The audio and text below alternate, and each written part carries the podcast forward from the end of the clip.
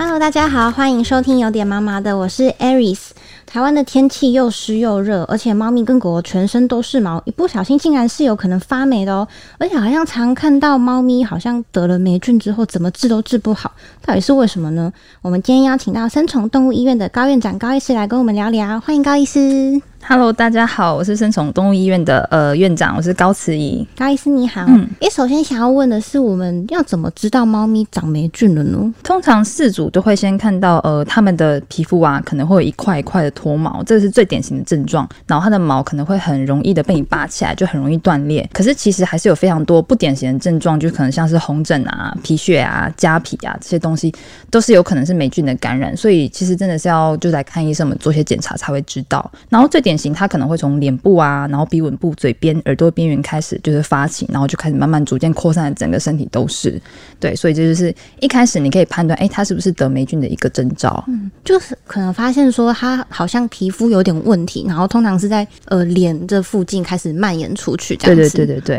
对。那这个霉菌如果没有治疗的话，会会怎么样吗？就是如果一开始它其实会得，都是因为免疫力比较差的猫猫才会感染。然后如果它真的没有办法自行痊愈的话，就是严重之后可能会它就开始抓，抓的很痒，然后皮肤就是因为这样抓之后就有些小创伤，所以就是其他的细菌那些的就粘上来之后，它可能就形成的像二次性的感染，然后就会越来越严重。而且它也是一种人畜共同传染疾病，意思就是它其实会传染给人。所以你就是觉得好像没有什么生命危险、无大碍，你就放着不管的话，其实你跟它长时间的接触，特别是家里有免疫能力比较差的老人啊、小孩，其实也是有可能会得到的。所以就是有看到这些症状的话，其实还是尽快治疗比较好。所以它是这样抓抓抓，它会变成其他的皮肤病吗？对，因为皮肤就是我们最低线的障壁，所以就是你看我们皮肤是人人的皮肤是好的，或者动物皮肤是好的，所以我们就不会碰到一个桌子或碰到一个很脏的东西，我们就感染了嘛。嗯，对，所以就是你那些小创伤，其实就会破坏皮肤第一道防线，所以就是任何的病原沾上来，其实然后加上你免疫力差的话，它就会很容易就是形成感染，就越来越严重。嗯，医师刚刚讲到说，猫咪的这个霉菌会传给人畜共同，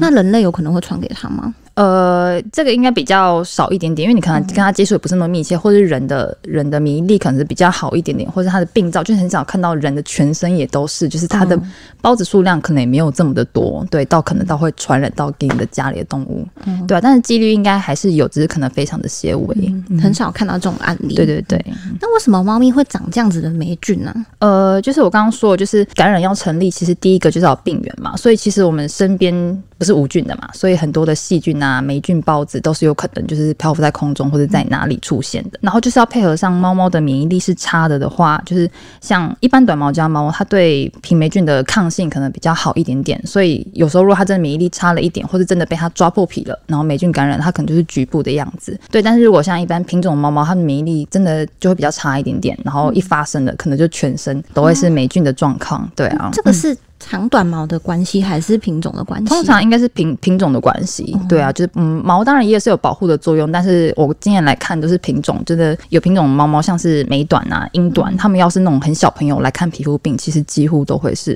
就是有有霉菌感染这件事情。很多案例就对了。对对对，嗯。可是像很多人可能会想说，我们家猫咪也都一直待在家，好像也不会说每天到处跑去不同的地方，那为什么会突然就得了？有的时候是因为它本来就带着，然后可能它免疫力还好的时候，可能一直。在很稳定的环境里面生长，就生存着，它可能就哎，足够足够对，足够跟那些霉菌孢子们抗衡啊，不会被感染。但是，一旦你看从猫舍带回来，可能去洗个澡，可能去看个医生，回来之后，其实它免疫力会降低。然后那些我刚刚说的也可能是感染源，就像是猫舍，它不知道会不会是个感染源。然后可能家里有饲养多只狗狗、猫猫，它们是不是曾经也得过？然后或是还有就是美容院的电检啊，然后那些梳子们其实也都是可能接触的感染源。对，所以有时候时间上并不是那么马上，好像去完就就马上发病。嗯，对，隔一段时间之后，你可能觉得哎，最近没有出门，为什么会发病？所以就是有可能接触到这些传染源。或者有些事情让他免疫力比较差的话，都是有可能会感染的。感染源一直在那里，只是他可能这阵子身体比较不好，对，或是或是真的是很密切的接触感染源，像电解没有剃干净，可能上一只是剃有霉菌的动物，它那个上面全部都有可能霉菌的孢子。嗯，然后你可能在剃的时候，有些微小的伤口，哎，就刚好孢子来了，然后就这样就可能就感染，也是有可能的。嗯，为什么好像很多猫咪就前面有讲过说，好像都治很很久，然后治不好？就想说，哎、霉菌好像听起来并不是一个很恐怖的病菌，可是好像都治疗很久。对，就是跟它就是病原的那个生活周期有些相关。就像你说的，它不会真的很致命或怎么样，但其实它影响是蛮久远的。因为呃，我们通常给药，有些时候是用法有可能是口服药、擦药或是药浴那一些的。但是我们要怎么样给药，就是看它有多么的严重，跟你要用的时间有多么的长。像霉菌的生命周期，它就有孢子跟菌丝体的两个阶段，所以擦药膏啊，或是点药水，就很容易把外面那些看到的菌丝体杀死。然后，可是它的孢子是有壳的，我们光用这些药物就是太局部了，没有办法杀到它里面的孢子。对，它可能是埋在它皮肤最底层的那一层，所以它就是呃上面的菌丝被杀死之后，然后它就随着时间皮肤的代谢，然后它就那些孢子就慢慢慢慢到皮肤的表层，又成了新的菌丝体。对，所以就是你要真的要好好的杀掉它这一整个生命的周期，就是你可能要持续的点药啊、擦药啊、吃药，就是可能大概都会是四周到六周的时间，才能真的好好的把它杀死。就是大概一个多月，对对，一个多月左右，但也是要看它的量，或是它对那个药物的感受性，或是你有没有真的实际好好的用那个药。嗯，医师刚刚说那个治疗霉菌通常是擦药，感觉就是会比较局限一点，嗯然后所以主要可能会是靠吃药吗？对对，吃药的话浓度会比较全身性的，就是靠血液嘛。特别是猫，因为狗的话，它可能狗的病灶通常都比较局部一点，但猫因为它会理毛，所以它就会舔舔手。哦舔舔舔，对，然后舔舔屁股，对，没错没错，所以它们很容易就是会局部控制不好，就爆发成全身的。哦如果这时候你要真的去擦药，你也不可能每个地方就这样子翻开翻开去擦，嗯对，它全身就都是药了，它又很想舔，这就不是真的很好的治疗方式。嗯对啊，所以就是通常会是吃药搭配药浴。嗯，那所以这个药浴它是有点像是呃辅助作用的一个治疗方法吗？对，就是比较严重的时候，我们就会选择还要加上药浴，因为通常我的做法是都是选，因为口服药有非常多种，有一些可能是已经有抗性的，所以我们不用；然后有些是副作用太大，我们不会用。所以我选择那种药物，它其实吃一周的话，它的浓度可以持续两周，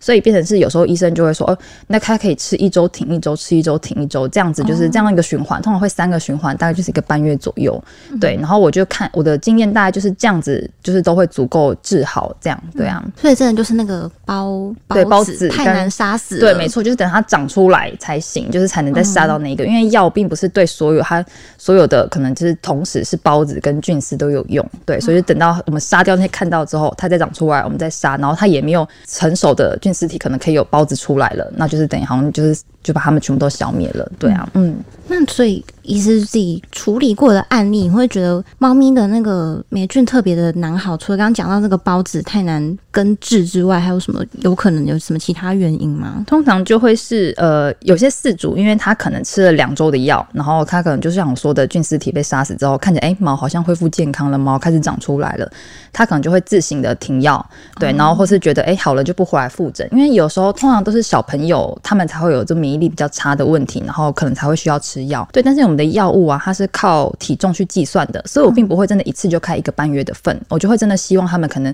两周之后回来，因为可能小朋友长大真的两倍两倍的在长。哦，对，所以药其实要重新长超快，对，没错，它要重新的配它的药的重量，对，嗯。嗯所以就是，可是他们有时候吃了两周，然后就觉得好了，就不见见了了，对，没错，对，其实因为最标准的做法，停药的时间其实应该是要你吃完这个疗程之后，我们要拔它的毛出去外面，就是实验室里面培养，说，哎、这个包子这个毛是不是还有可能会再长出霉菌来？对他那个报告回来，还跟我们说，哦，就是已经没有长了这样子，然后我们就还在持续吃药，再吃一两周，再拔一次，哎、也是阴性，就要两次的阴性之后，才是我们真正可以停药的时间。最标准的做法应该是这个样子，对啊，所以就是有些事主可能呃觉得，嗯，有必要这么麻烦吗？然后送出去又要等超久，又要还要花钱，对，所以他们可能就想要直接自己停或怎么样，但是这就是很容易复发的一个原因。嗯嗯，这听起来很搞纲诶，其实对，就真的很搞纲。书上嗯其实最、最标准的方式应该是要这样子做的。感觉就是很多事主可能他自己感冒也是，诶，吃三天药觉得好了，对对对，觉得好了就好了。可是因为人知道自己有没有真的好嘛，嗯对啊。但是动物就是这个就是那么难杀，事主看不到它到底有多么难杀，就会自己这样做决定。所以真的是要好好听医生的话。没错没错，停药就是要自己回回诊了之后再决定能不能停药这样子。那医生刚刚也有呃提到蛮多次，是说呃免疫力不好的这件事情。那是不是意思是说，我们平常猫咪即使没有可能还没有得过这种霉菌这种东西，但还是可以透过很多方式来预防霉菌的发生呢？可以，因为其实最重要的就是皮肤的免疫力要好，就是你就像人现在也是，就是养好你的免疫力，其实就比较不会有任何的感冒的症状出现嘛。呃，要预防的方式，其实因为国外有一些些的疫苗是有办法，就是做对抗霉菌的疫苗，但是因为它其实研究报告并没有那么足，因为我们其实做任何的医疗行为都要真的确定它的呃研究是非常足，证明它是有效的。对，但是因为这个研究目前没有真的很直接的证明，就是足够证据证明说它真的有效，所以我们并没有真的很推荐去打那个针。台湾打得到吗？我没有听过台湾有，对，之前在国外是有听过，但是台湾我目前还不知道有没有人有这样子。但研究还不够多。对对对，如果有话，应该是蛮蛮蛮夯的吧？对啊，真的，猫咪它真的太容易得了。然后因为就是我刚刚说，就感染会发生原因就是一个病源嘛，铺路，然后跟另外是免疫力不足，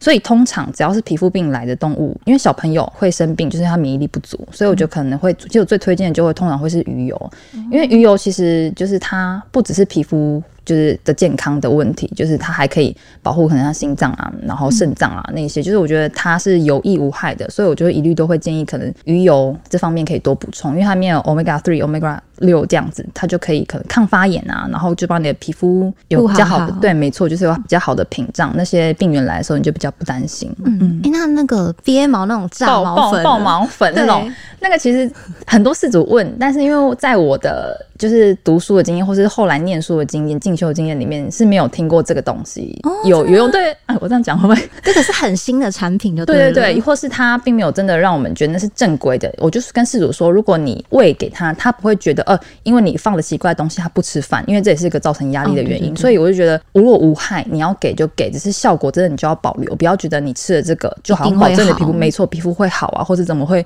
一定会有效的的期待这样子。嗯，就可能还是要看猫猫的。反应啊，对，就是我会讲，真的就是鱼油是真的是有证据显示是有帮助的，嗯对啊。那生活中生活环境中是不是有一些比较容易藏一些霉菌啊、藏污纳垢的东西，可以注意一下？对，就是因为最担心的就是霉菌的孢子，所以。或是他们重复感染的情形，所以你同时在治疗的时候，如果家中其他动物也有的话，大家都要一起治疗。治疗一只的话，他们就会互相传来传去，然后可能你就要把它的睡垫啊，就是可能要吸尘器吸一吸啊，然后就用漂白水可能重新洗过一遍，晒太阳啊，这些都是减少那些孢子量的一个方法。嗯，而且是不是有些那种猫咪跟狗狗的那种睡窝是？绒毛的吗？嗯嗯，那种是不是很容易？对，因为更难清洁。嗯，对啊。然后，而且就是他们皮肤的完整性很重要，所以如果那像是他有真的对尘螨过敏，对什么东西过敏。它也是很容易抓，抓破皮，然后霉菌又很开心的又上来了，对啊，所以就像寄生虫也是一个要驱的事情，因为我们刚说的这些